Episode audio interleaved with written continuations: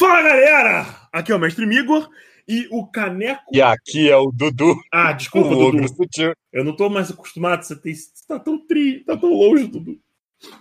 Bom, a gente veio aqui falar para vocês que nós abrimos um sistema de apoio para fazer aquela reforma do estabelecimento, contratar os funcionários, controlar, controlar a mente dos goblins que a gente tem controlado para fazer a, a, entrega de comida, tá, tá ficando complicado e muito caro. A gente contratou um pianista chamado Ricardo. O graxá dele é editor. Além disso, eu acho que é isso.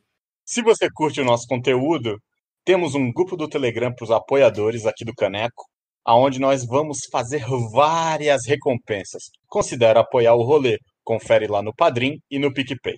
As formas de apoio são 10 reais, que te bota no grupo, para bater papo comigo, com o Dudu, com a Laura e com o Gustavo, que já estão lá no grupo.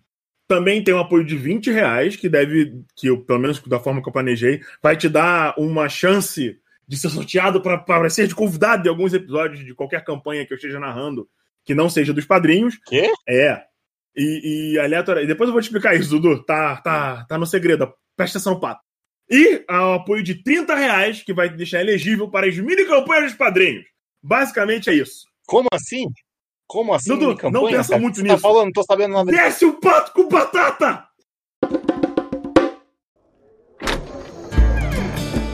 Ó, olha só quem chegou, meu consagrado!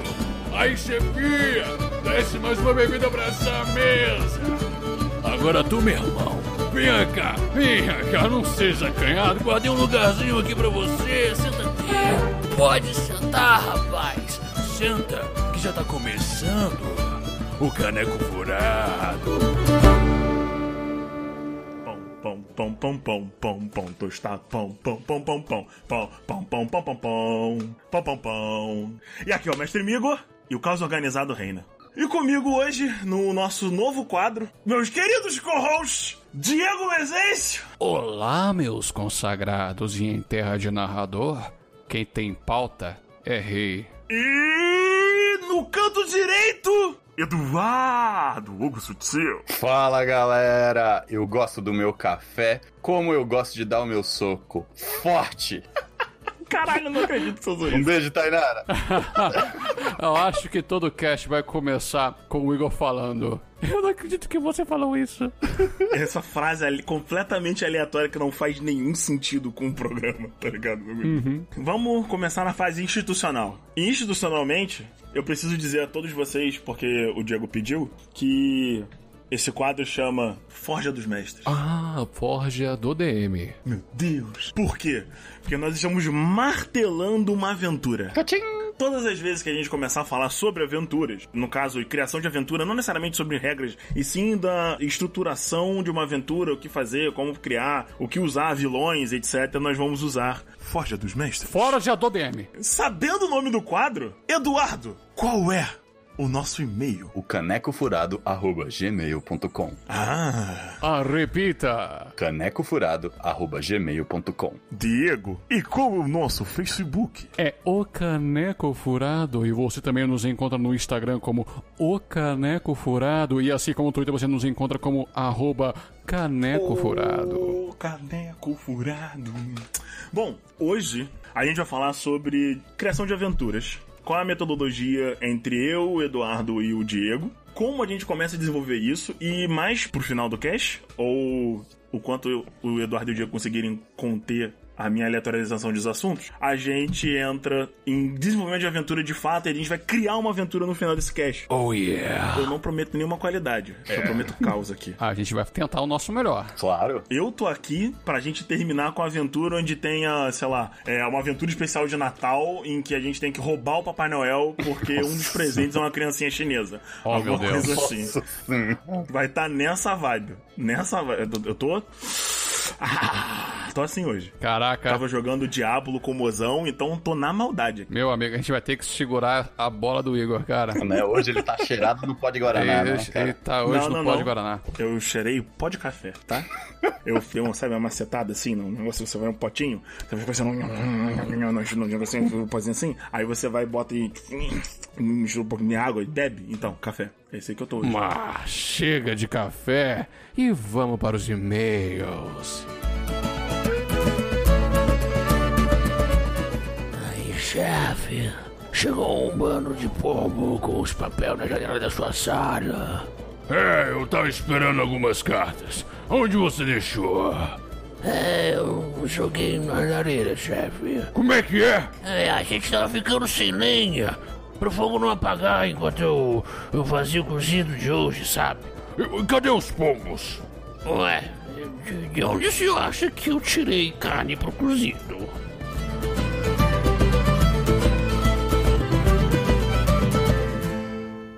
Ô, ô, Igor. Oi, Igor. oi, oi. Por que, que o Diego tá nervoso, cara? Porque a gente tem um e-mail. É, Temos e-mails! O primeiríssimo! o primeiro recadinho da semana, gente. E a gente não sabe como é que começa e-mails. É, eu, eu, eu sinceramente não esperava que a gente fosse receber um e-mail, e daí a gente recebe e-mail gigante. E de uma pessoa muito especial, né? Sim. A Dama de Ferro. Meu Deus, olha que nome imponente, hein, cara. Pois é, rapaz. Bom, eu acho que a gente tem que ler o e-mail, né, Diego? Dudu, leia este recado maravilhoso para os nossos ouvintes. Olha só, passou a bola pra mim, Batata quente pra você, Dudu. não é? Então eu vou começar aqui a ler o e-mail da nossa Dama de Ferro, a famosa Tempestade Rubra, Andressa. Olá, meus nobres. Saudades das saudações do nosso amigo Diego. Desculpa a intimidade, mas já conheço vocês, então deixa eu dar uma olhada nesse caneco furado. Primeiro gostaria de parabenizá-los pelo episódio, muito gostoso de ouvir, muito obrigado. Obrigado. A edição tá bonita, o tema tá legal, as dicas foram super divertidas. Mas com um trio desses, só podia sair coisa boa. A Podosfera ganhou um podcast que tem tudo pra crescer e aí eu só desejo sucesso pra vocês. Sobre o tema, de tipos de jogadores, eu posso dizer que gostei. Achei muito interessante a visão de cada tipo e curti a visão de ativos, passivos ou reativos. Eu nunca tinha parado para classificar esses tipos de jogadores, mas é impossível não tentar classificar cada um quando se para para refletir. Para jogadores iniciantes no hobby, eles tendem a ser mais passivos, e nesse caso, eu acho que o mestre deve dar uma atenção ao jogador. Eu também concordo que você pode acabar colocando um jogador em posição desconfortável, mas acredito que com iniciantes, a atenção do mestre e a disposição para introduzir esse jogador tem que ser maior. Isso porque iniciante não tem uma visão de tudo o que esse jogador pode ser e às vezes só precisa de um incentivo para mergulhar cada vez mais. Sobre pro players, tem que acabar. Rogerinho! Brincadeiras à parte, o jogador babaca é o pior tipo e eu só vejo um jeito de lidar: não deixar jogar. Você com sua saúde mental e diversão em risco toda a sessão não vale a pena. Obrigado pelas dicas, obrigada por se aventurarem nesse mundo do podcast. Espero mais conteúdo de vocês por aí. Mas e aí, que tipo de jogadora sou eu? Abraço seus lindos, vamos rolar dados. Muito obrigado, viu, Andressa? Até escorre uma lágrimazinha aqui, ó, no meu olho. Sim, nossa, você ter eh, pegado um pouco do seu tempo para escrever esse e-mail pra gente no nosso primeiro cash significa muito pra gente. Verdade, muita verdade. A gente recebeu só esse e-mail, mas só esse e-mail já foi gratificante demais. E Edu, sobre o que a Andressa falou, a gente realmente não comentou sobre o jogador babaca, né? Realmente, eu. Em parte eu concordo com ela. Eu acho que a gente tem que lidar com o jogador babaca, sim. E se você tá jogando na sua casa ainda, você tem a opção de sempre estar com um taco de beisebol com a inscrição assim escrito Diálogo. Diálogo, exatamente. você pega assim, ó, e carva ele assim pra ficar em alto relevo, que aí quando você bater, você bate, aí vai ficar aquela marca na pessoa. É, agora a gente pode entrar nos panos quentes e falar assim: não é pra você bater no coleguinha, é pra expulsar ele mesmo. É simples assim. né? Mas é sempre bom você ter um, um aparato assim pra impor respeito. Eu concordo, cara, porque tem, acho que existem níveis de babaquismo dentro da mesa, né? Exato. Tem aqueles babacas que você pode conversar e ele vai tentar mudar, e tem gente que você, na sua função de mestre, tem que falar assim, cara, tchau, Verdade. vai embora. Sim, e, e às vezes, dependendo do nível de babaca, você pode simplesmente ensinar uma lição. Às vezes, se são pessoas que você gosta e eles estão sendo babacas, você pode tentar conversar com eles numa boa, mas se isso não funcionar, às vezes você pode simplesmente punir eles com alguma coisa, e se isso continuar não funcionando, aí você termina a mesa. Mas é algo que é muito difícil se você não tá com a sensação, se não é você que tá experienciando. Então a gente pode, no máximo, dar sugestões de coisas que a gente já viveu e vale de cada um. E se você quiser uma ajuda de como a gente poderia lidar e de como ajudar você a lidar com seu jogador babaca, manda um e-mail pro Caneco. Isso. Ataque de oportunidade. Eu, eu quero trazer aqui uma polêmica. Oi. E se o mestre for o babaca? Nossa, mano. É, acontece. Aconteceu comigo, a minha revolta.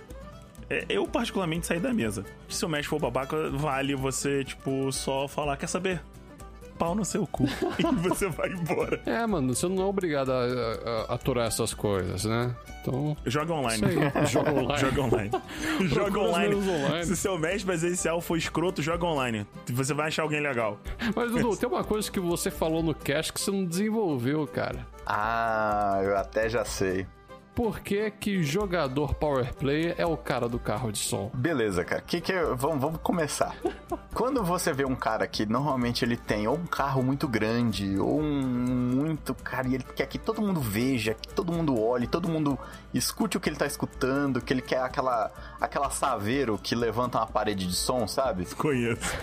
Tem normalmente ele tá tentando suprir algo que falta. Entendo. Às vezes pode ser alguma deficiência física, às vezes pode ser uma deficiência mental, mas normalmente ele tá querendo compensar alguma coisa que tá faltando nele. Às vezes, com poucos centímetros deve dar pra resolver. Eu tô segurando pra você pra Caraca, falar, cara, cara. e você não tá ajudando, velho. Eu tava segurando, eu tava segurando aqui a frase. Conheço uma teoria. tá ligado? Mas Essa teoria é minha. eu devo indicar uma coisa. Se você conhece um, um cara assim, normalmente a maioria são homens, eu devo dizer, dá aquele toque amigo e fala assim, ó, cara, vai fazer uma terapia que você tá precisando. Caralho, tá querendo um abraço? que vacilo. Voltando agora ao nosso e-mail maravilhoso aqui, eu devo dizer que falta uma coisa que a gente não respondeu do e-mail. Ah. Que tipo de jogador é a Andressa?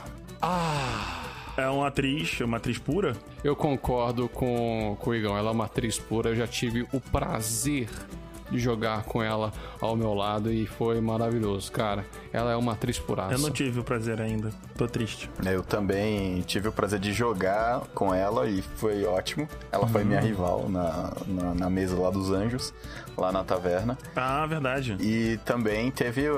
Eu tive o prazer de mestrar pra ela. É uma Tum, jogadora tum, tum. sensacional que ela ajuda o mestre muito se você souber É aproveitar. a dama de ferro da taberna, agora também é a dama de ferro aqui do Caneco Furado. Ela vai participar de algumas. de algumas one shots aí. Mas vamos ver, vamos ver mais pra frente isso aí. Alguns one shots especiais aí, um Mas spin-off. por aí, meu irmão. Ah, A gente vai. Não dá spoiler, não dá spoiler. Não, que spoiler. Tem spoiler nenhum, não. Só sei que eles vão ser piratas. Só Ah, isso. de novo. Cuidado, hein? Tô vendo que ela vai tacar fogo na cidade de novo. Ai, meu Deus. Mas chega de e-mails e vamos pro cast. Vamos pro cast, que o Patigo. O Patigo Batata chegou.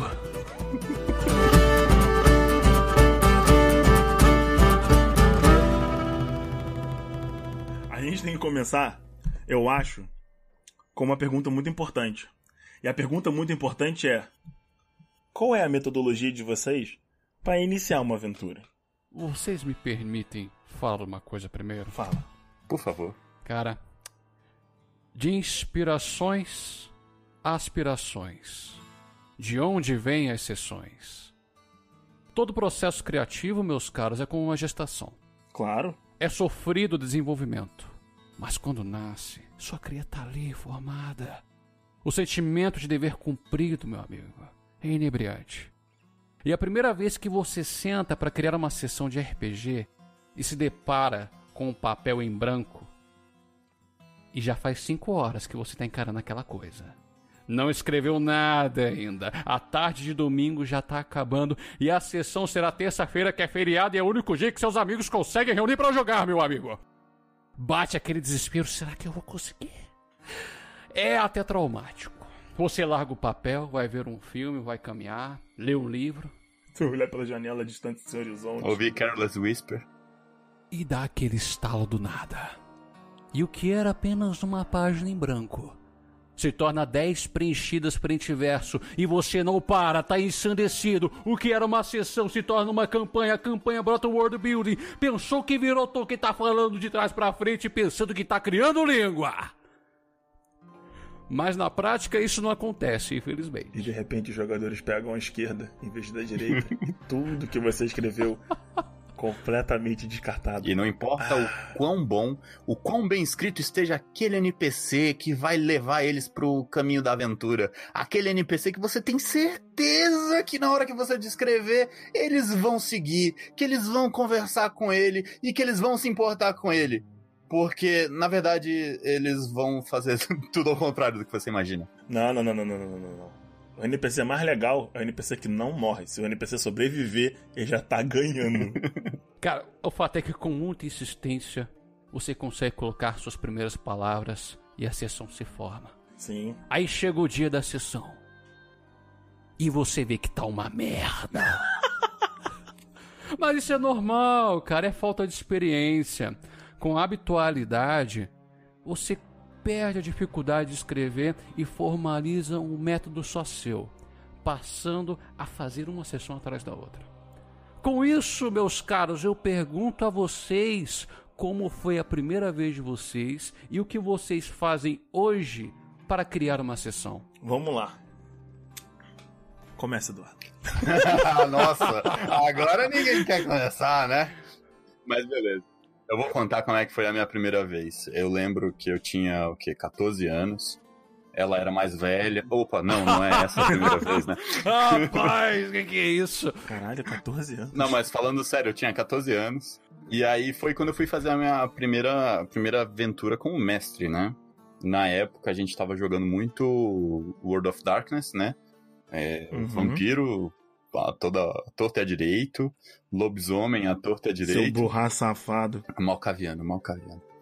Aí, de repente, eu, eu me vi que eu queria mestrar uma aventura. Eu tava empolgado, gostava muito de histórias de, de vampiro. E tava lendo muito coisa de, do, do mundo das trevas lá da White Wolf. Uhum. E aí eu resolvi fazer uma, uma aventura. A gente tava começando a jogar de lobisomem. E o nosso mestre habitual, ele não, não gostava muito, porque ele ainda não tinha dominado. E aí ele se sentia mais à vontade com o vampiro. E eu falei, não, então beleza, deixa eu mestrar aqui o lobisomem. E aí eu pensei de fazer uma aventura que até hoje é uma aventura que eu quero refazer, porque foi uma aventura que foi muito bacana, que eu fiz. é, eu preparei uma sonorização, gravei um CD para tocar as faixas na hora da campanha tal. E aí eu fiz uma aventura que eles eram lobisomens que tinham acabado de passar pelo rito de transformação e tinham acabado de virar adultos. Eles não eram mais filhotes. E fiz toda uma descrição muito bacana. E eu foquei muito de tentar descrever as sensações que eles estavam sentindo ao se transformar em lobo. Uhum. E foi uma aventura muito simples, onde eles tinham que entrar num, num lugar lá que tava tendo tipo um- uma reserva de água que tava sendo contaminada. E sei que tudo terminava com eles num avião que tava prestes a cair. Numa batalha aérea muito louca e eles tinham que escapar de lá vivos. Era basicamente isso, a aventura. E De- deixa eu fazer uma pergunta pra você rapidão. Uhum. Eu não jogo muito World of Darkness, a única vez que eu joguei, eu joguei de humaninho. Era um humaninho safado. Aham. Qual é os perigos pra um lobisomem, com exceção dos magos e dos vampiros? Cara, o lobisomem, apesar dele ter uma regeneração filha da mãe, sensacional, que você praticamente quase não mata esse desgraçado, eles ainda são muito vulneráveis, porque se você arrancar a cabeça dele, ele morre. Se você derrubar ele de um avião, ele morre.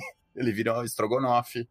Não dá pra vou regenerar estrogonofe. Pois é, então é aquela coisa assim, enquanto eles estão ainda razoavelmente íntegros, eles conseguem se regenerar. Uhum. Mas a partir de um certo ponto de dano, por exemplo, uma queda de um lugar muito alto, ele não vai conseguir, porque o dano vai ser muito elevado e o corpo dele não vai regenerar o suficiente. Uhum. Então, os lobisomens, eles são bem OP e é aquela coisa, quanto maior o nível da criatura, eu costumo falar que normalmente é assim, humano, vampiro de 13 terceira geração, lobisomem, aí vem os magos ali pra cima, tipo, muito acima, muito mais forte. Dali depois as fadas. E aí depois ali tem o- aqueles vampiros ancestrais, os outros bichos escatológicos que tem lá na White Wolf. Escatológicos não, né? Mas tem uns bichos muito macabros, demônios e coisa assim mais pra cima. Que aí são bichos que você precisa de, muitas vezes, de criatividade pra conseguir derrotar. Que você não tem como derrotar de uma forma direta na porrada. Ah, saquei. Sabe o que eu queria fazer na última vez que eu joguei Storyteller. Hum. Esse é um dos, na verdade, um dos meus um dos personagens favoritos. Ele era um professor de universidade que tinha um demônio. Um demônio, um espírito possuindo o corpo dele. E aí. Uhum. Só que a criatura não dominava o corpo dele em si. Ele só ficava, tipo. é, guiando ele, fazendo coisas. E desde criança, ele tem um amigo imaginário que é uma sombra que conversa com ele, dá dicas. Então, por exemplo, o personagem ficou rico porque o a sombra dele falou pra ele jogar um, um número específico na, na telecena, tá ligado? Um negócio assim. Daí ele ganhou muito dinheiro, isso fez com que ele pudesse estudar, e eu era um professor de engenharia, um negócio assim, tipo, eu era um professor de física, é, biologia, essas paradas assim, PHD fodão. E quando ele é adulto, ele descobre que ele tinha esquizofrenia. Pra ele, ele tem esquizofrenia porque ele fala sobre a sombra pra namorada dele, pra noiva dele. Porque ninguém nunca disse que isso não existia. Ele sempre se sentiu um desconforto de falar sobre isso. E quando ele tá casando, um dia ele fala assim, tipo, pra, pra mulher: Ah, não, porque minha sombra falou que a gente tem que fazer isso. Aí ela, sua sombra? E daí, tipo médico, você é maluco, vai pra um. é trancado num, num manicômio, é tratado, toma, tu volta, a tomar remédios, e a aventura. eh, Essa aventura começava quando eu voltava a ter um surto dentro de outro. de outra unidade tera- terapêutica, porque eu tava viajando pelo país pra estudar. E eu. Ataque de oportunidade. Edu, como é que você cria uma sessão para um personagem com este backstory safado? Como é que você cria? Cara, normalmente, o que, que eu faço? Eu tenho alguns métodos de criar sessão. Eu tento criar as minhas sessões sem escrever muita coisa. Eu tento criar só umas amarras pro plot principal e com deixando bem solto para poder usar o plot dos personagens dentro da aventura. E aí, por exemplo, o Igor tá colocando aí todo esse backstory gigante aí, onde ele tem uma noiva, ele tem não sei o que, e a noiva internou ele no manicômio. E aí eu vou pegar esses personagens desse plot e vou usar eles na aventura. Provavelmente, o vilão, ou então um mid-boss ali, pode ser a noiva do Igor. Nossa. A noiva desse personagem, pra ela ser um vilão, e na verdade, é todo esse tempo ela sabia que existia, ela estava lá, ela via, ela escutava a sombra também, mas Ela ficava na dela. ela ficava na dela. Porque ela tinha interesses escusos e ela tinha alguma coisa que ela queria proteger.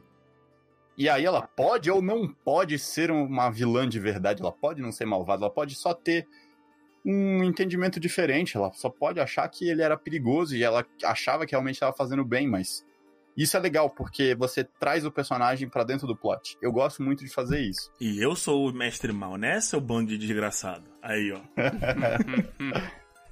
Mas eu acho que uma das coisas que eu acho interessante de se fazer é entrelaçar o plot com o background dos personagens. E eu gosto particularmente, e foi uma das coisas assim que eu aprendi até recentemente, porque antes eu costumava apanhar mais porque eu deixava mais solto. E eu gosto muito de, de mandar, quando eu vou fazer uma aventura, principalmente de terror, de suspense, eu gosto de mandar a pergunta, tá, o que, que seu personagem tem medo? O que, que ele gosta? O que, que ele ama?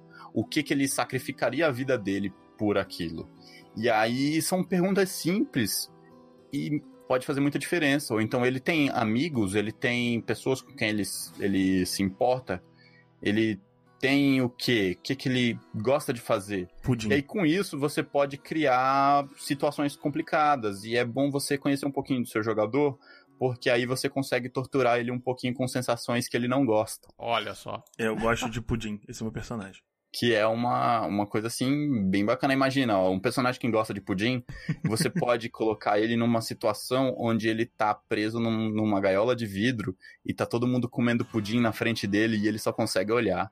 Ele sente o cheiro porque tem buraquinhos na janela de vidro, mas ele não consegue se aproximar. E aí vem aquela pessoa e come o pudim na frente dele e você descreve a sensação do pudim, você fala do gosto, a textura. Você descreve tão bem que a pessoa vai sentir o gosto na boca dela. E aí vem um cara com uma máscara bochechuda vermelha falando: Vamos jogar um jogo. I want to play a game. E eu acho que é legal você fazer isso. E uma forma com que eu criei uma, uma estrutura ao longo do tempo, né? De muito erro e acerto, para criar coisas disso daí. Normalmente eu sigo uma estrutura baseada no seguinte: são sempre ações e consequências, e eu sempre busco clichês.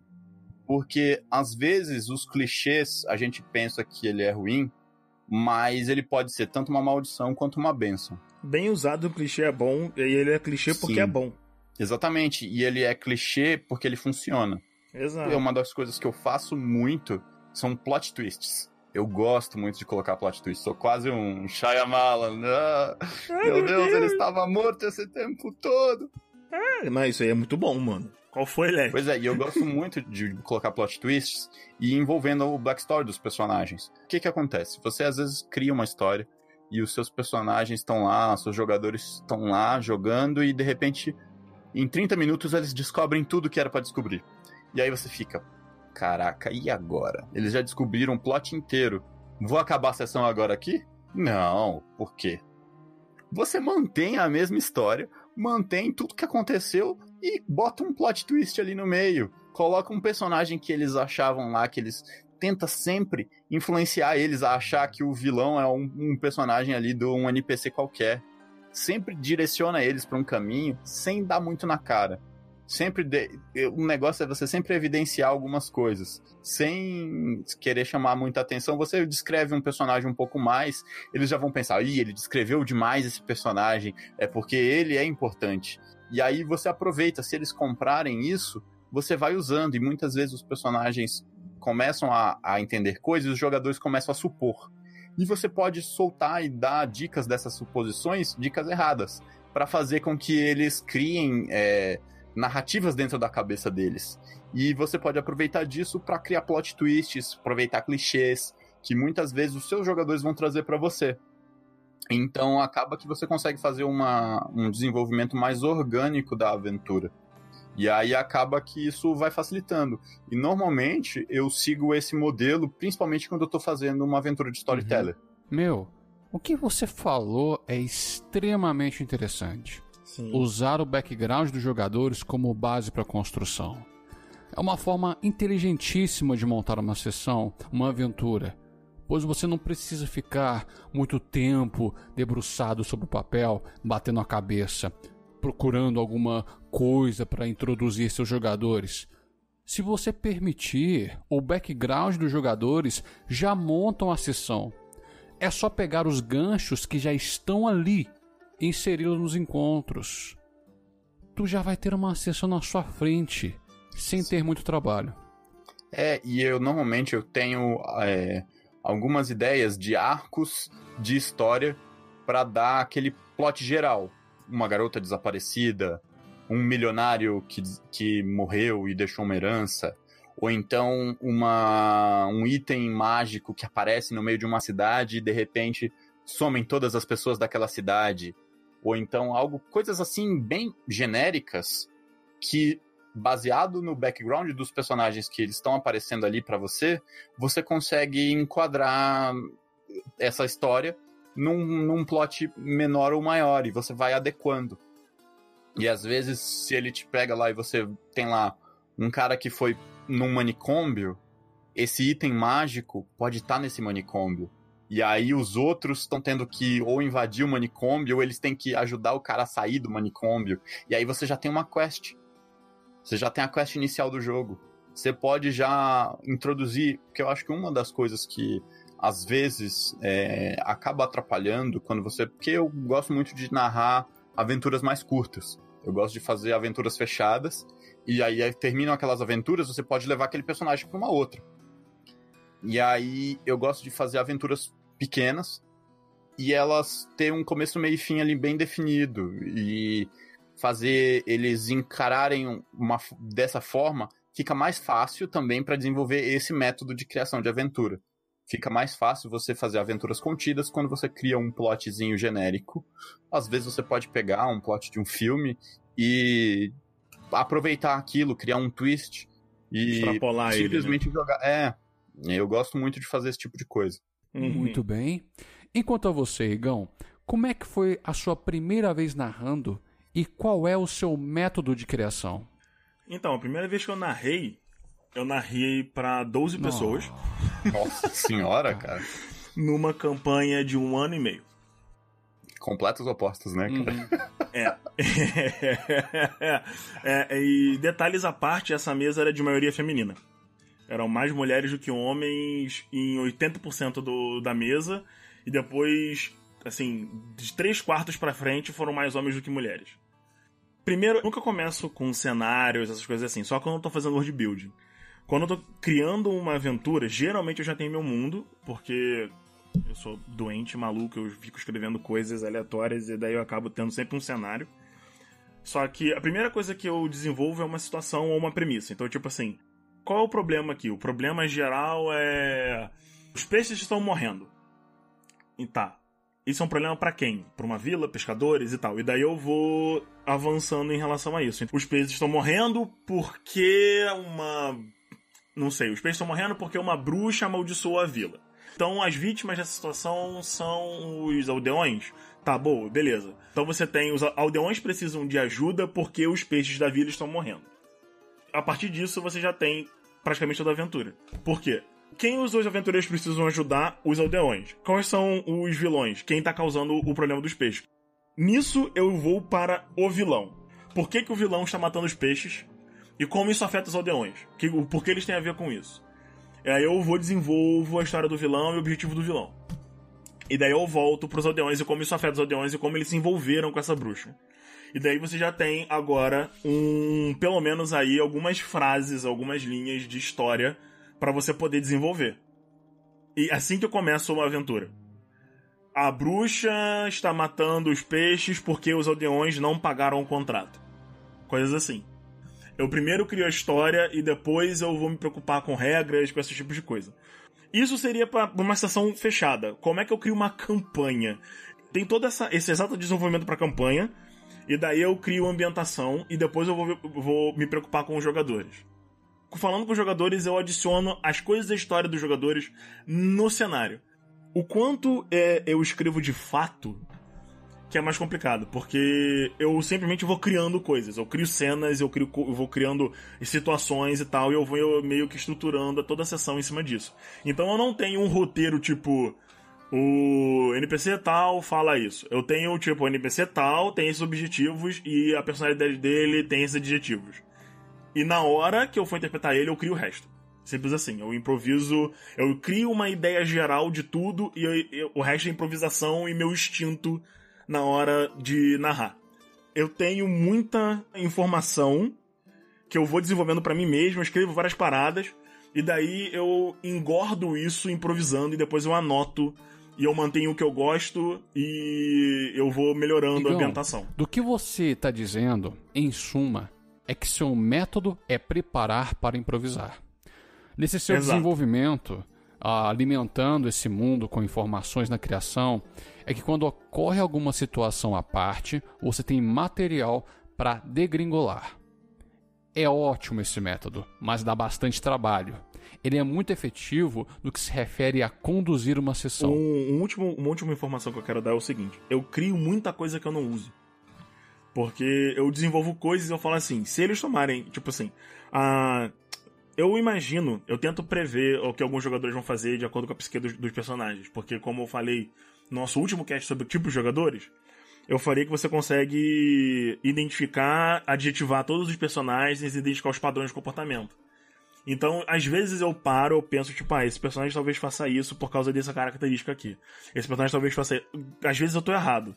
Mas eu meio que crio algumas coisas pensando na psique dos personagens, e daí, tipo assim, ah, se essa galera seguir mais ou menos o que eu acho que eles vão seguir, eu posso fazer essa cena que vai ser muito legal. E daí eu escrevo a cena. Tipo, ah, esse personagem vai estar tá aqui, isso aqui vai acontecer e tal. E daí, quando eles simplesmente não fazem isso, eu pego toda aquela situação, eu guardo ela, e daí eu adapto para outro momento. Tipo, sei lá, é uma luta numa fazenda que vocês não fizeram, por qualquer motivo. Se eu precisar de uma outra fazenda, talvez eu use o mesmo mapa, os mesmos NPCs que vocês não conhecem, e daí eu simplesmente vou mover isso no mapa para outro lugar. Porque, então eu acabo nunca desperdiçando muita coisa. É reciclar, entendeu? reciclar material que não foi é, utilizado. Exato. Ótimo. E. Sneak ataca agora em você, oh, Diego. Não! E você, como é que você faz? Oh, céus! Cara, eu chamo o meu método de método sistemático. Ui. E eu sou bitch de D&D. Eu nunca narrei outro RPG que não fosse D&D, então toda a minha estruturação é embasada nessa proposta. Mas você pode adaptar isso para qualquer Outro RPG sem problemas. Ele é organizado. Muito organizado. Organização, meus caros, é vida. Mas vamos então ao que interessa. O meu método ele é fundado nos pilares da aventura. No livro do jogador do D&D quinta edição, logo na introdução, você encontra a definição dos três pilares de uma aventura, que nada mais são do que atividades: a exploração, a interação social e o combate. Os pilares são feitos pelos encontros, que por sua vez se dividem em encontros de combate, se restringindo no aspecto da mecânica de turnos, ataques, tática de grid em si. E em contrapartida, os encontros interativos. Esses possuem elementos de exploração e engajamento narrativo da interação social. E há exatamente cinco anos atrás, quando procurava por ideias para armadilhas para dungeons, me deparei com um Book of Challenges do D&D 3.5. É, esse livro é bom. Ah, esse livro é legal, cara. E era um livro destinado a mestres. Assim como todos os livros destinados a mestres da mesma edição, havia dicas para mestre. E uma dessas dicas era se aventurando em três dimensões.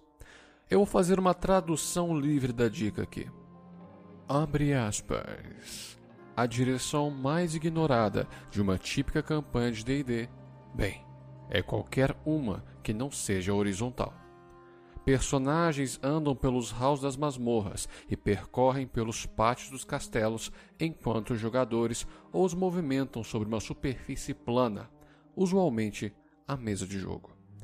Jogadores e até narradores esquecem os desafios que podem vir de qualquer direção, não somente aquela que vem do lado esquerdo ao fim do corredor ou o posto de 10 pés de profundidade que está à frente.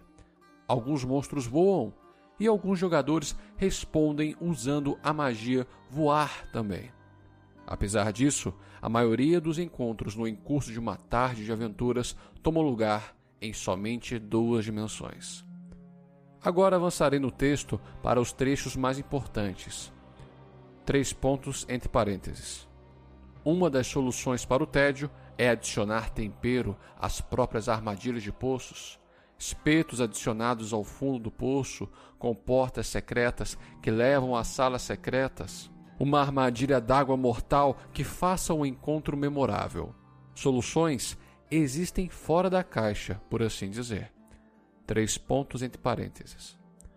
Ter portas ocultas no teto que permitem os monstros se esconderem acima dos personagens, cair sobre eles no momento certo. Para criaturas sem habilidade de voar, tente adicionar varandas ou ter criaturas escondidas no teto de cavernas altas. Até na sua imaginação, o sol surge ao céu e a queda d'água cai da colina. Não se esqueça de incluir cima e abaixo nos seus encontros também. Fecha aspas.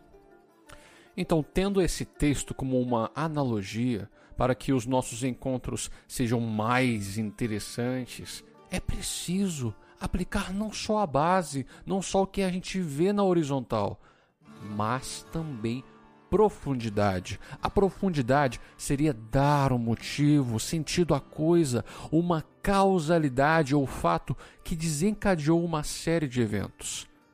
É o tempero do poço, aquilo que pode deixar um encontro memorável. Não somente um NPC que tem uma quest para o jogador, e sim o porquê ele tem uma quest para o jogador. A palavra-chave da criação é essa. Por quê?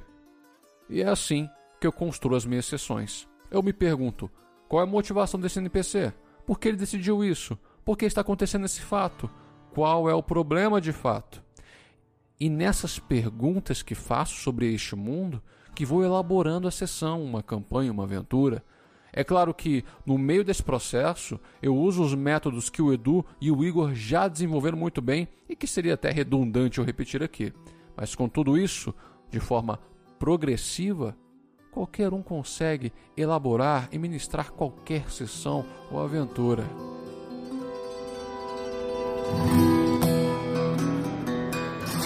Ah, mas esses bardos estão tocando muito baixo. Ai, eu perdi a dentadura. Caramba, tá vermelho? Eu acho que minha dentadura caiu nos canecos. Eu tive uma ideia aqui. A gente cria uma situação e cada um de nós adiciona um elemento Beleza. Pode ser? até ficar louco. Nossa senhora, cara, isso vai ser do balacobaco. Mas primeiro a gente tem que estabelecer qual será o objeto. Do que, que a sessão vai tratar? É claro que vai ser uma one shot para fazer um negócio bastante simples, célere, um- numa sessão mesmo, tudo que caiba numa sessão. Do que, que a gente vai tretar? Ah, vai tretar. Eita, rapaz! Ó, Como é que Do a gente vai tratar? o que, que a gente vai tratar nessa sessão? O que, que vocês acham? O que, que vocês querem? Vai A ser gente- um clássico? Vai ser ah, sal- um- salvar uma donzela? Temos Ah. que escolher um gênero. Ó céus. Ação, comédia, qual vai ser? já que a gente tá falando de treta, vamos com ação. Beleza, vamos com ação então. A gente tem um na tema, cara. um te- o tema base é a ação. Então as coisas vão ser rápidas, perigosas, nessa loucura, né? Ótimo. Deixa eu ver. É, vamos ver se eu tenho uma ideia aqui rápida.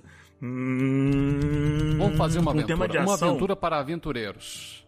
Fácil. aventura para Fácil de aventureiros. engajar. de ação. Eu tenho, eu tenho uma boa ideia. É um grupo de goblins está se juntando para atacar uma caravana de comércio. Hum. Hum, Vamos lá. Começamos. Agora, e- essa é a premissa. Um goblins estão atacando comerciantes passando numa Na estrada. estrada. É. Perfeito. Qual que é a causa desse fato? Por que, que os goblins estão atacando as caravanas? Eduardo, por que, que os goblins estão atacando a, a a caravana? Vai, anda. Porque os goblins estão tentando juntar recursos pra poder criar um exército. Não, melhor. Os goblins estão tentando encontrar um item que eles sabem que vai passar, porque eles já goblins são espertos, eles têm os seus meios, eles espionaram e descobriram que algum item mágico vai passar ali. E eles querem esse item mágico pra fazer alguma coisa maluca. Tá, Diego, qual é essa coisa maluca? Muito bem, cara. O que, que é essa coisa maluca? O que, que é esse item mágico? Caraca. E aí, Leque, qual é o item mágico? Fala pra mim. Vai. Qualquer coisa, Leque. É um espelho da divinação. E tá, beleza. Eles querem o espelho da divinação. Pra poder ver os agouros, conseguir se manobrar, lutar contra tri- outras tribos goblins, mas qual que é o efeito disso? Qual que é o efeito do fato? Qual que é a consequência de eles estarem atacando as caravanas? A consequência de estar atacando as caravanas é as vilas estão ficando sem comida e sem recursos. Logo, você tem, nós temos um problema e que precisa ser resolvido pelos heróis, que é os goblins estão atacando a caravana, nós precisamos que isso pare, porque senão a gente vai morrer de fome. Coisas assim. Ou tá acabando o ferro. O ponto é, algo está faltando porque as caravanas estão sendo Perfeito. atacadas. Isso que a gente acabou de fazer, pessoal, se chama a teoria da causalidade, conditio sine qua non. É o nexo causal entre causa do fato e o efeito do fato. A gente já tem uma aventura só com isso. É, você já tem uma estrutura. já que é um espelho da divinação, a motivação dos goblins é porque eles estão cansados de ser oprimidos pelos Ótimo. aventureiros. Então eles querem o espelho pra dominar todas as tribos de goblins e dominar o mundo com isso, porque eles acham que se eles fizerem, tiverem o espelho, eles vão saber todo o futuro do que vai acontecer, porque apesar de terem uma inteligência o bastante pra poder criar armadilhas e coisas, os goblins ainda são meio burrinhos. Mas aí, eu acho que a gente tem que ter o Goblin principal. A gente tem que ter o Buyag Buyag Buyag. O Xamã Goblin que previu que o espelho tava passando Como por ele aqui. previu isso? Como é que ele Boa. sabe que, que o espelho ia passar por lá? Ele pode ter sonhado que o espelho passou por aqui numa visão vindo do próprio Magubliet, o deus dos goblins. O Magubliet vai invocar a próxima host goblinoide. Então é- ele está escolhendo esse goblin como o escolhido pra conseguir o espelho pra dominar as outras go- os outros goblins. Um delírio. E isso pode, ser verdade ou não. É. É, não estamos tratando se isso é, É. verdade ou não. O ponto é, essa é a motivação Essa- do xamã. Isso que ele acredita. Exato. Essa é a verdade dele. Ó, ó, ó, Ó, o círculo. ó. Ah, ó o círculo aí. Se isso é mentira ou não, é você, ouvinte, você como mestre escolhe se isso é verdade ou não. Simples assim. Beleza, então a gente tem um espelho, a gente tem um xamã, ou seja, um clérigo goblin, que recebeu um, um sonho sobre um espelho que vai passar pela essa estrada e tá atacando todo mundo que passa. basicamente. E os NPCs que vão atrelar os jogadores à aventura? Hum, essa é uma boa. Quem é que contrata os jogadores? Vamos seguir o caminho de ter uma guilda ou os jogadores estão. já podem ser um grupo. Depende, né? Ele, porque se eles já forem um grupo, você já pode pegar e colocar eles ali. Estão fazendo aquele caminho ali da, daquela estrada e de repente eles estão passando com aquela caravana, pegaram uma carona na carroça ou alguma coisa do tipo. E aí eles podem ver a caravana sendo atacada. Apesar daquela ainda não ser, ou pode até ser a caravana que carrega o espelho. É, depende, da- depende se for verdade ou não, né? Pois é. Mas colocar o espelho na mão dos jogadores não ia simplesmente quebrar a história? Hum, Porque eles poderiam ver o futuro? Mas eles não precisam saber que o espelho tá lá. Basta um mago com identificar, cara. Mas ó, de quem que é esse espelho? Pra quem esse espelho tá indo? É, eu acho que essa é a pergunta certa. Uhum, Por que, que esse espelho tá passando por aqui? Exato. Deixa eu ver. Já sei, Hum, qual? porque existe uma rainha num reino Uhum. que ela tem uma enteada que é muito bonita e todo mundo acha gosta dela. E ela encomendou um espelho, fez uma compra aí pela internet dos magos Numa aí, guilda. mala direta, foi lá, eu quero um espelho mágico. Que eu quero ver se eu sou a mais bela de todos os reinos. Nossa. Hum, mas que. Nossa. Hum, Nossa. conveniente. Uma curioso. Eu acho que eu. que Mas eu gostei. Tem uma sensação. Uma sensação assim. Déjà vu? De. É. Uma. Lembra que eu digo? Clichês podem funcionar muito bem. Beleza, então ela quer o espelho pra ver o futuro, pra saber se ela vai conseguir um. um... Se vai conseguir um bom marido? Ou Os motivos nós não sabemos, mas ela quer esse espelho. Os motivos da rainha não interessam nesse momento. O ponto é que o espelho é pra ela. pode ser que ela goste de apostar na corrida de, de, de cavalo. Isso ia ser bom. Muito bom. E aí, seria muito bom uma, uma rainha viciada em jogo. seria sensacional. Não precisa nem ser uma rainha, pode ser um nobre qualquer, ou uma, um Pode. burguês qualquer, ou uma burguesa qualquer. O ponto é, alguém com dinheiro e poder solicitou essa. essa... Esse aí tem. Exato, porque você já dá a premissa da recompensa. E a guilda dos mascates, a guilda dos mensageiros, qualquer tipo de guilda. A guilda que está incumbida de trazer este item, tá desesperada, tá preocupada com esses ataques. E pum! Nossa, aconteceu o assalto, pegaram o espelho e agora? É, eu acho bom a gente começar com o espelho foi roubado. O espelho já foi roubado. É, eu, eu não, eu não acredito que seja uma boa botar a primeira cena com os personagens podendo proteger a carroça. Sim, a carroça já foi assaltada e eles passam pela estrada vendo os destroços. E daí chegam na cidade e eles sabem que aquela, que, que aquela carroça é atrasada. E eles ficam, hum, a gente viu essa carroça na estrada destruída. Ah, que droga. Melhor, melhor. A carroça, eles podem estar passando do lado da carroça, eles cumprimentam o cara e tá tudo tranquilo, maravilhoso, lindo. E eles estão, cumprimentam o cara e aí o, aí o cara pega a carroça dele, ele para um pouquinho pra, sei lá, pra ir no banheiro. E aí eles cumprimentam o cara e seguem viagem, porque eles precisam chegar a tal hora. Eles têm horário pra chegar e se eles pararem, eles vão se atrasar e vão levar bronca do chefe da guilda. Então, eles vão passar por ali e não vão saber, porque tá tudo tranquilo. Tá aquela coisa assim, marasmo, e eles estão pensando, nossa, tá muito seguro aqui. Não tem ainda o ataque dos goblins. Eu tava pensando aqui, dá pra estruturar essa aventura em cinco encontros. Hum. O primeiro encontro consistiria na introdução de ganchos diferentes em momentos diferentes. A introdução em si. A primeira, os aventureiros estão na caravana. Uma parte dela fica para trás, seria a fileira do- das mercadorias. E eles avançam para a cidade junto com mulheres e crianças que não estão envolvidos com a outra ala da caravana. Sim. Depois, chegando aos portões, um dos mercenários contratados da caravana surge todo ensanguentado e ferido, e então ele alerta que o ataque ocorreu na ala deixada para trás e falece em decorrência dos seus ferimentos. Segundo, os aventureiros são um grupo formado. Estão na estrada e encontram carroças destruídas, pessoas mortas, alguns desaparecidos, e um está ferido. Com esse último suspiro, ele revela o ataque dos goblins. Terceiro, nas vilas interligadas pela estrada, os aventureiros notam um receio da população.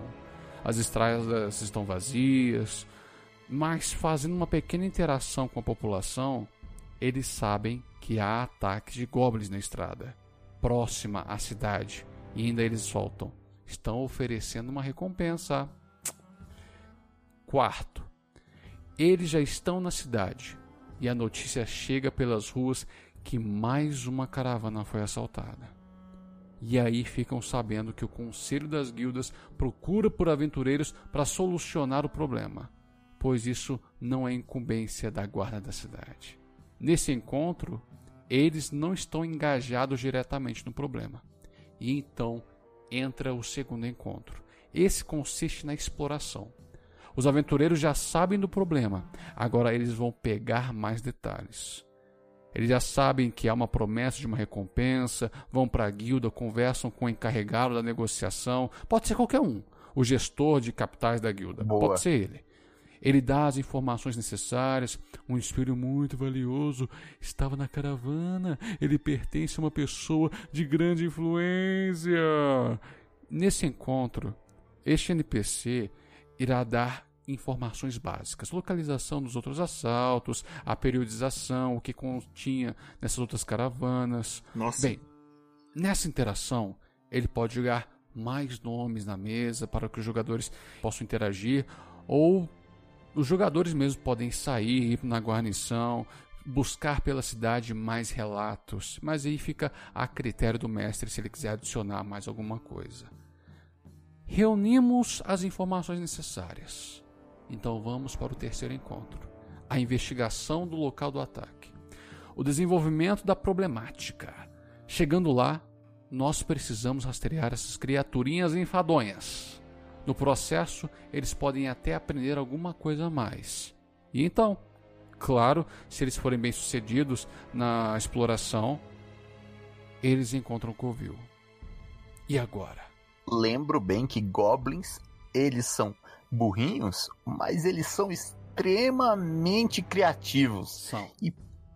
Pode meter armadilhas, porque goblin, ele é covarde. Ardilosos. Ele não vai lutar e chegar assim, ah, vou correndo, isso aqui é Esparta, porra. Não. Ele vai chegar lá, pode até sair correndo, mas isso daí ele vai ser o boi de piranha. Ele vai ser a armadilha, ele vai ser os caras, os, os aventureiros vão correr atrás dele, ele vai vazar. E quando ele sair correndo, meu amigo, meu amigo, se você tiver ali um grupinho de goblins ali com arcos e flechas espalhados e escondidos, eles podem atirar a flecha, se esconder e aí seus jogadores vão tremer nas calças. Sempre. Sabe uma coisa curiosa que a gente pode fazer? Ah, Os goblins estão sempre preparados para os jogadores. Dentro, do, dentro da base. Sabe por quê? hum. Porque o, o Xamã Goblin tem um espelho. Hum, Eles estão sempre preparados nossa. porque eles sabem que eles estão vindo. Você não necessariamente sabe exatamente quando, mas eles estão em guarda, eles estão a, a postos.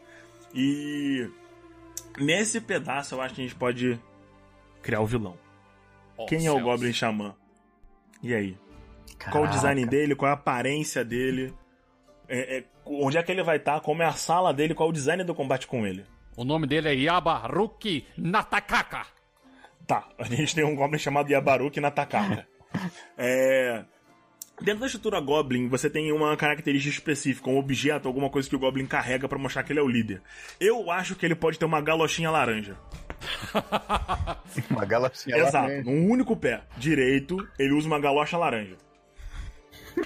A galocha da Beleza. humildade. Não, não, não, não, não, não, não. É só uma botinha laranja, tá? Que diferencia ele dos outros goblins. Aquele é o símbolo de liderança. Se outro goblin virar o xamã, ele rouba a galocha laranja do primeiro xamã e veste ela. Aquele é o símbolo da tradição. Exatamente. É sempre o galocha laranja que mantém a liderança. Então os goblins capitães têm, a pé, têm o pé direito pintado de laranja. Todo goblin. É, os capitães, os, os goblins mais fortes, os guardas desse goblin xamã, tem o, tem o pezinho direito pintado de laranja, que é pra mostrar que eles são importantes. Eles estão quase virando o galocha laranja. Beleza, e se eles têm essa, essa, esse misticismo com a galocha laranja, vamos colocar alguma coisa que, se os jogadores forem espertos e descobrirem quando eles estão fazendo a investigação, que eles podem descobrir, pegar um goblin que tem o pé laranja e descobrir alguma informação, ou então eles podem saber de outros aventureiros, de NPCs que estão lá passando e investigar coisas. O que será? Será que tem alguma coisa que esses goblins têm medo? Já que eles gostam de pé laranja, e se ele tiver uma mão verde? Aí já tá indo muito longe. Se alguém tem uma luva verde, os goblins já ficam, oh meu Deus, ele é um amaldiçoado. Ele tem uma luva verde. Ah! Isso é demais, gente. Calma. O cara é tocado por Vecna, rapaz. Calma. Ó, Ó, ó. caralho. É... A gente pode. A gente pode colocar uma coisa interessante em relação a, por exemplo, se os jogadores conseguirem roubar a galocha laranja, você pode negociar com o chefe. Porque ele precisa da galocha laranja sim. pra mostrar pros outros que ele é chefe. Porque senão ele é só mais um goblin. Sem a né? galocha laranja ele não é ninguém. E se tiver um Halfling na parte e ele colocar a galocha laranja, os goblins podem olhar pra ele e achar que ele é um goblin. Caraca, olha só uma forma de. Porque eles vão ficar assim, meu Deus, ele, ele é o Messias, ele até se transformou. Olha, olha, olha uma coisa que a gente pode fazer. Vamos supor que um dos jogadores fale, não, é, eles descobrem que o líder tem que usar essa botinha laranja, e daí o Halfling Ladino, clichêzão, entra na caverna, e a caverna pode ser tipo um, um formigueiro, assim, pra dar a possibilidade do, do Ladino passar sem ser despercebido, sabe? Percebendo os guardas andando.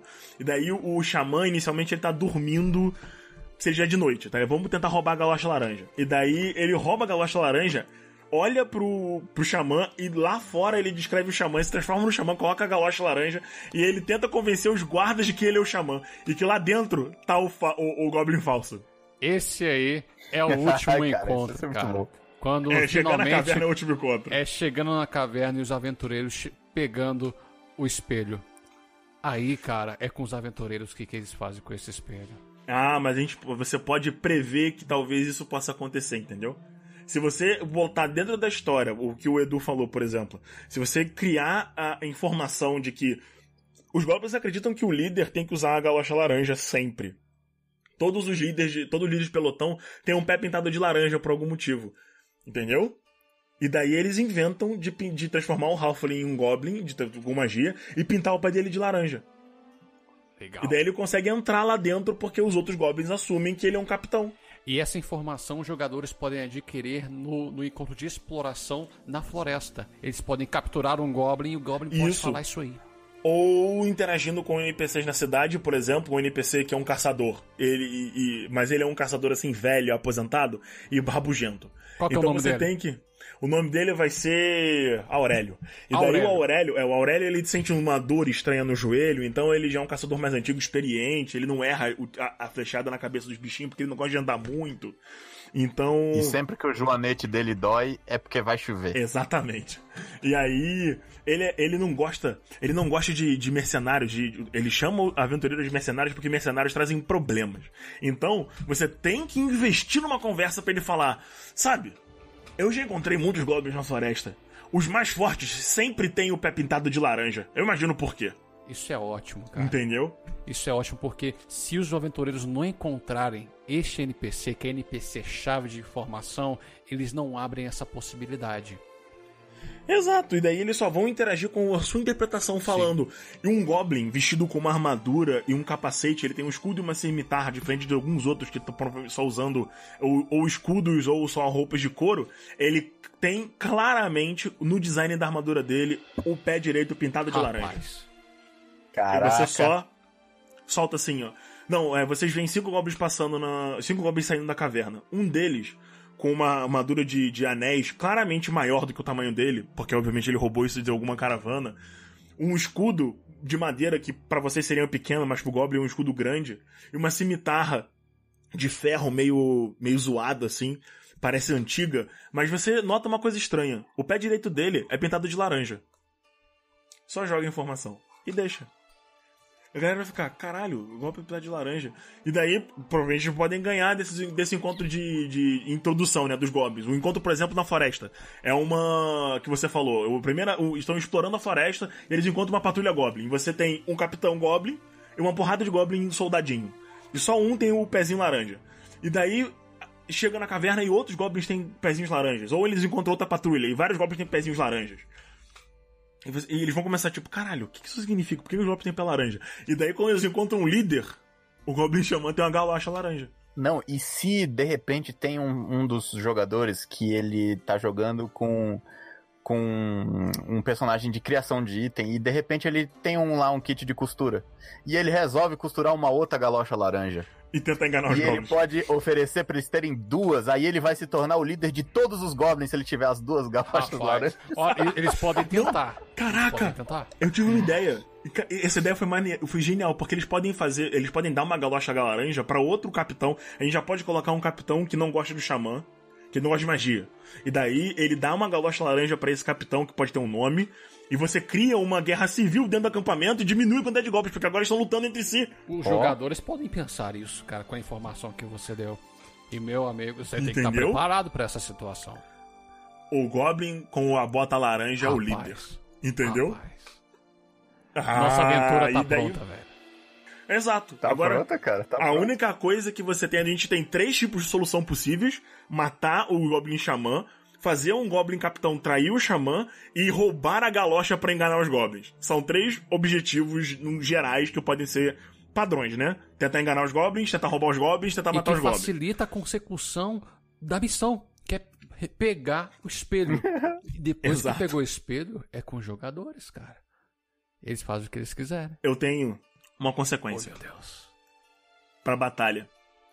O Goblin Xamã não quer perder o espelho. Então, os três objetivos têm que ter uma consequência. O que, que acontece se eles abordarem esse caminho? Uma consequência, as consequências sempre são positivas ou negativas. Então, por exemplo, se eles roubarem a bota do líder e daí tentarem é, invadir o negócio, a consequência positiva é eles vão conseguir invadir a caverna com mais facilidade, porque os goblins não vão reagir ou vão demorar muito pra lutar contra quem tá usando a bota laranja. Até, por exemplo, o Xamã ver isso e começar ativamente a, a fazer os goblins atacarem.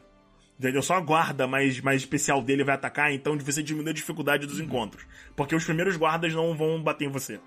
Porque você tem a galocha laranja. Qual é a consequência ruim disso? Você vai lutar contra todos os guardas do Goblin, que são os guardas mais fortes, ao mesmo tempo. É. Porque você tá indo direto pro líder de uma vez só. É. E ele tá, tá puto, e ele tá mais agressivo, e ele quer a galocha de volta. Entendeu? Consequência positiva de você fazer a guerra civil. Pelo menos um capitão vai morrer. Você, mestre, decide quem ganha, o xamã ou o capitão. Se o capitão ganhar, ele é mais forte que o xamã. E caraca, um Goblin de porrada mais forte que o Xamã, aí o bicho vai dar um... No mínimo, ele é muito inteligente. Será que no meio dessa treta aí os jogadores não podem entrar ali na sorrateira e pegar o espelho? Calma, calma. A consequência positiva pra isso pode ser: você pode negociar com um capitão novo porque ele não gosta de magia a entregar o espelho. Opa!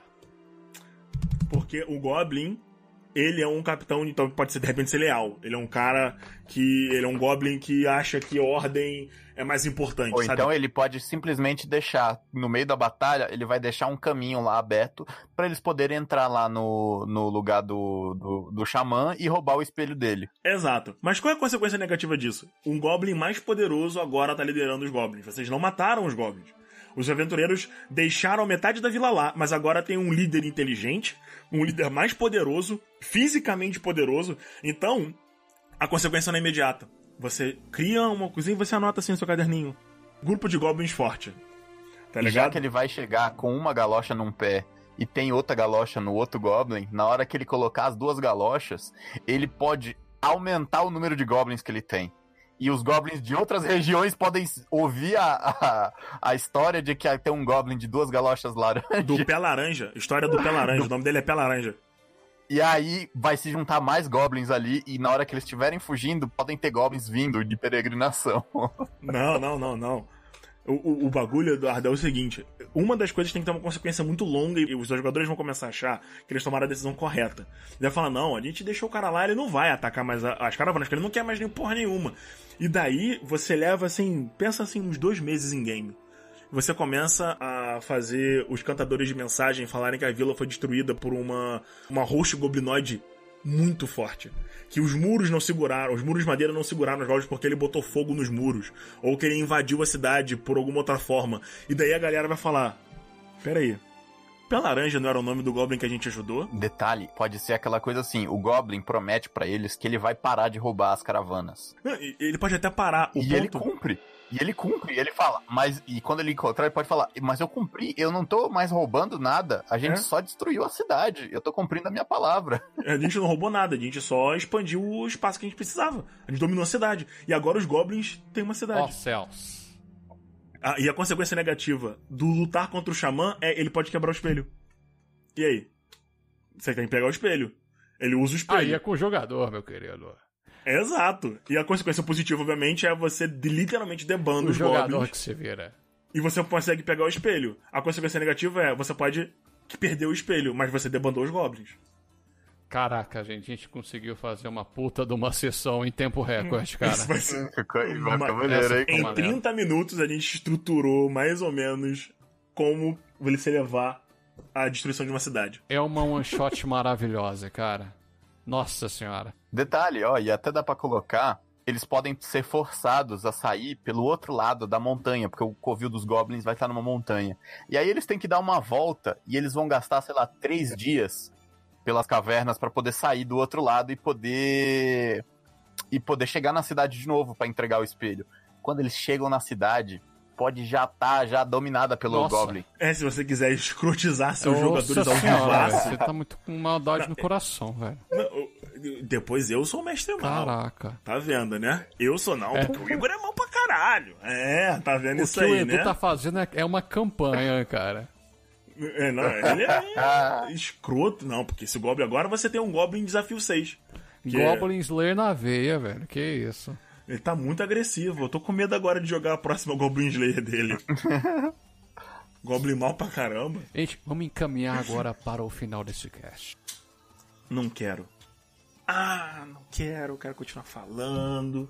Pô, tostado. Vamos botar mais Goblin aqui. Tem que criar uns, uns comerciantes safados também. Mas a gente já deu os NPC-chave. Ele vai falar com a guilda, vai falar com o senhor, que vai falar, dar mais informação. Vai ter a interação no meio da estrada. Cara, a gente deu quase tudo. Na verdade, a gente criou duas sessões. Sim. Porque a gente sempre tem uma alternativa pra maioria das cenas. A, a carroça ou a carroça está destruída. Você tem a guilda ou você tem a sua cidade. O caçador mais velho da cidade, ele tem informações sobre os goblins. E você tem três formas de lidar com a caverna. Sim. Isso aqui dá pelo menos Na verdade, eu acho muito simples, cara. Não precisa de mais de uma sessão para resolver o problema. Porque você tem a obtenção do problema e depois o seu engajamento, que não é muito difícil, foi algo bastante simples e que você Não. pode estabelecer em uma sessão só. Diego, o que eu quis dizer é que você tem opções. Isso aqui não é só um one shot, são duas. Você pode ter a mesma história com cenas diferentes. Então você pode narrar essa mesma coisa pra dois E, ah, grupos diferentes. verdade. Isso é verdade. e mudando algumas coisas. Porque você tem. a- você pode, por exemplo, é, botar. Ah, o, o- se você viu o, o cocheiro. Entendeu? Se você colocou o cocheiro lá, você pode botar, ah, não, o cocheiro tá preso na caverna. E aí? Porque ele foi sequestrado. Porque ele tem que identificar qual é o Vocês vão espelho. salvar ele ou não. É. Vocês vão salvar o cocheiro? Entendeu? E o Goblin Xamã, como ele já tá obcecado em ter esse espelho, ele pode ter um mundo de espelhos. Aí, ó, ele tem espelho pra que ele caraca. conseguiu obter dos outros assaltos às caravanas que passavam ali. Caraca, ele fica falando com os espelhos pra ver qual Exato! responde. Nossa, que da hora, velho! É assim que ele vai saber qual é o espelho certo. Ele vai falando com o espelho, uma hora, uma hora o espelho responde. Cara, que incrível. Cara, isso, isso E fácil dá 6 horas de sessão. Dá. E, isso, inclusive, esse detalhe que a gente acabou de criar melhora o roubar o espelho. Porque a gente vai chegar lá e. 10 espelhos. Todos bem posicionados, sabe? Assim, tem 10 espelhos na. E na- olha só, E agora? Não, não precisa ser só um espelho mágico. Podem ser dois. E um deles é amaldiçoado. Imagina se os aventureiros levam um espelho amaldiçoado, cara. Já É, pensou? E esse rapaz. espelho tem alguma coisa assim, que ele não prevê o que vai acontecer. Ele faz algo ruim acontecer. Ele só prevê coisas ruins. Ele só prevê É. coisas ruins. Ah, Só prevê coisas ruins. ou ele deturpa, ele deturpa o que vai acontecer, ele deturpa a verdade. Pois é. Ele te fala, é, por exemplo, alguém vai voltar dos mortos. E daí os, os jogadores imaginam que alguém vai. O, o personagem lá vai ressuscitar, mas na real não, ele vira um vampiro. Rapaz. Olha, a gente tá querendo deixar uma campanha. Vamos segurar as tribeiras aqui, porque pra criar a campanha a gente Né, deixa então- no próximo, cara.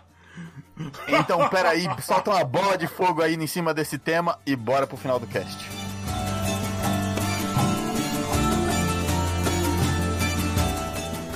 Vocês ficaram sabendo O Arnaldo morreu para uma sucupus. O quê? Mas que sucubos! A Micarateia.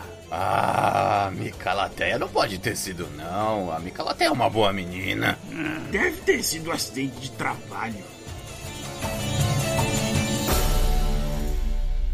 Vamos indicar aqui umas aventuras bacaninhas pros nossos queridos ouvintes terem alguma coisa ali pra botar ali um borogodó, pra ir treinando todas essas, essas ferramentas. E muitas vezes você tem uma aventura pronta, você pode treinar todas essas ferramentas narrativas e como desenvolver, já tendo um plano de fundo, alguma coisa pronta ali pra você criar em cima. Concordo plenamente, Edu. E eu acho que Minas de Fandelfer. Minas de Fandelfer, melhor bagulho inicial assim que você pode ter. Tem de tudo, tem interação, tem porrada, tem, tem um vilão curioso, tem tudo que você precisa. Tem caverna, tem cidade, tem bandido safado, tem goblin, tem goblin, tem, tem goblin, Tem sim, goblin tem goblin. Tem um prefeito bosta, tem NPC interessante, tem anão, melhor raça, tem tudo, tem anão, então tá tudo certo. E, e você, Diego? Que aventura você recomenda aí pros nossos ouvintes? Muito bem, vou tirar aqui minha aventura do meu bolso e vou pegar do D&D 3.5 uma aventura chamada A Dark and Stormy Night, que foi traduzida para Negra Noite Tempestuosa. É uma aventura para quatro personagens de nível 1 e que facilmente pode ser transcrita para D&D quinta edição. É bem curtinha, uma aventura de nove páginas no máximo. Os aventureiros se veem obrigados a se abrigarem em uma torre abandonada na ocorrência de uma tempestade extremamente violenta. E nessa torre, eles irão encontrar muitas surpresas. Vai lá, procura aí. Essa aventura está fora do mercado, então você pode encontrar ela de forma gratuita na interwebs. Mas e você, Edu? Que aventura você indica para nossos ouvintes? Cara, eu indico uma aventura que é uma das mais famosas agora dessas modernas aí e que pra mim foi uma das aventuras que eu mais me diverti, que é a Dragon Heist. É uma aventura situada em Waterdeep, então ela é urbana e o que muda completamente, normalmente o- as interações e o ambiente do que os jogadores vão estar inseridos. E ela é um assalto, cara, um assalto a um cofre de um dragão dourado. Um dragão dourado adulto. O quão mais legal do que isso você pode ser? Você tem calabouço, você tem dragão, você tem tesouro ali absurdo. E tudo isso em um Waterdeep. Cara, vai, vai. Só vai na minha e vai. E ela é estruturada em etapas. Então você pode jogar ela várias vezes. E ir fazendo as etapas diferentes, e ir carregando, fazer um. como se fosse dividido em one shots. Vamos jogar aqui três sessões, daqui até aqui, e depois a gente continua. Cara, é maravilhoso. E aí você pode aproveitar porque eles fizeram um lance muito bacana de ter as estações do ano em Waterdeep. E isso muda as coisas que acontecem.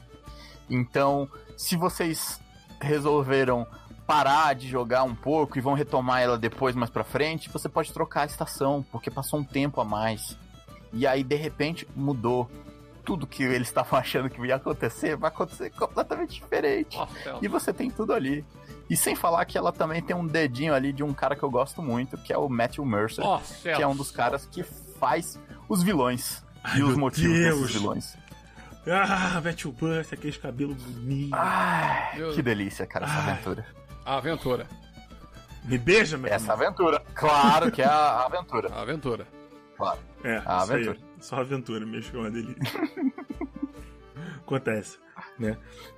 E, no- e, e pra, pra essa aventura, que a sorte favoreça os bravos. Ai, ai. Beijo.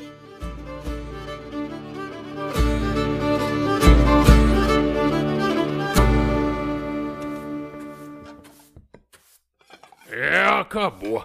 Ah, fazer o quê? O papo foi bom. Agora, vai embora, eu tenho que fechar esse lugar. Até a próxima, hein?